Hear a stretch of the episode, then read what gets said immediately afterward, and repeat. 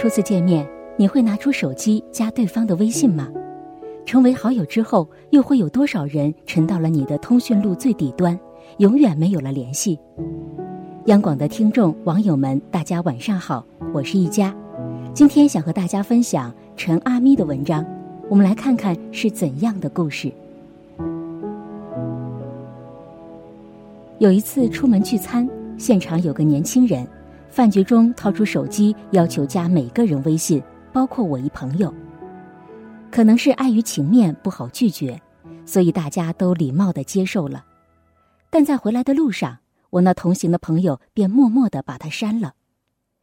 对于表示诧异的我，他说：“哎，点赞之交不如不交。”我恍然大悟，用人情做出来的朋友只是暂时的，用实力吸引来的朋友才是长久的。初次见面其实不适合马上加微信。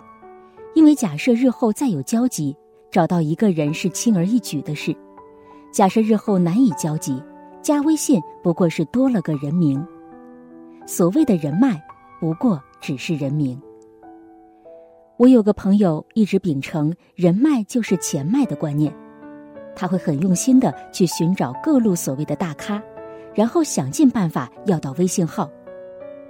比如一到一个新公司，就会加遍所有人。一参加一个饭局，就会掏出手机，在敬酒的时候说：“要不加个微信。”甚至偶尔被人拉进一个群，他也会随手逐一添加好友。微信好友里有近五千人，可是几乎每周他都能找出一大批拉黑他的名单。在能派上钱脉作用的时候，他若发了宣传广告，就会加速别人对他的删除进程。而在遇到难题，想去请教一些有过一面之缘的好友时，私发的消息往往也是石沉大海。最好的情况是，当他去寻找合作，有微信能获得极大的便利，但前提也要是他有一个很有实力的平台作为背景，才能得到回复。认识很多人的确会是一笔资源，但是如果你缺乏个人魅力，没和他们身处同一个圈子。没有互换的资源，很难让微信好友变成人脉，再成钱脉。换句话说，你不优秀，认识谁都没用。所以，倒不如把时间用在丰富自己上才是正事。丰富自己胜过取悦别人。我身边就有一个很强大的姑娘，他从不刻意去追求所谓的圈子，微信加好友也很佛系，倒是很用心的去经营自己。做自己想做的事，过自己想过的生活。他去学习，去写作，去经商，去做慈善。后来出书火了，但与此同时也遇到很多质疑，甚至嘲讽，但他都会淡然一笑。人不是人民币，不能讨所有人喜欢，但你可以决定你是一元还是百元大钞。人一旦总想着取悦别人，那得活得有多累呀！倒不如想想如何让自己成为一百分，让别人主动向你靠拢。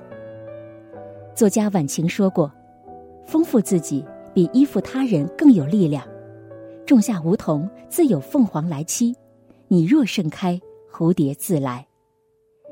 当你变好了，你的世界也会跟着好起来。”好了，今天的分享就到这里，我是一佳，祝大家晚安。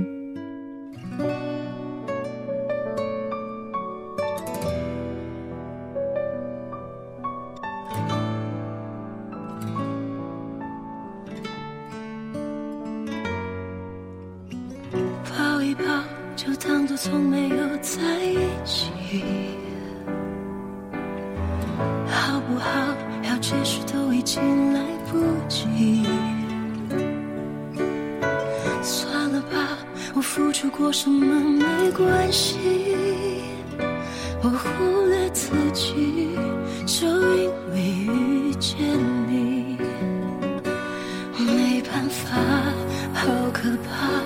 那个我不像话，一直奋不顾身，太傻。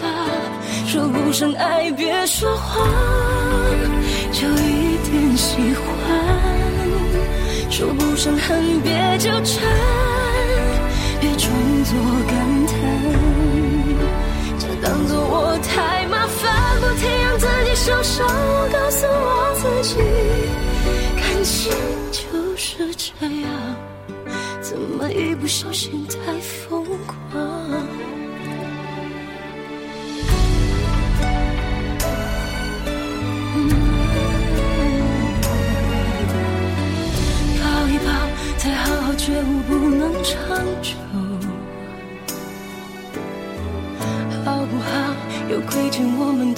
追究。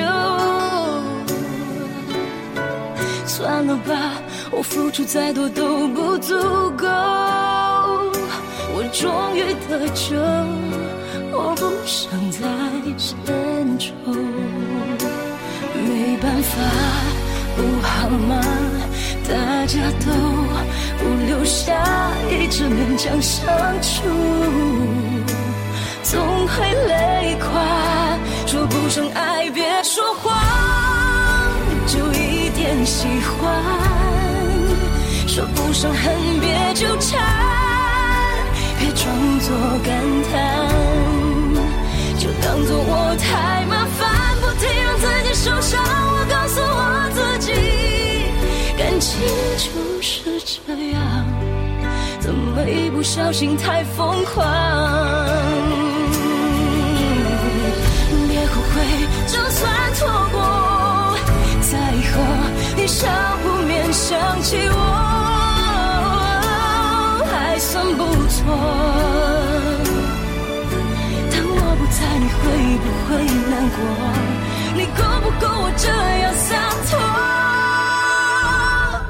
说不上爱别说谎，就一点喜欢；说不上恨别纠缠，别装作感叹。将一切都体谅，将一切都原谅。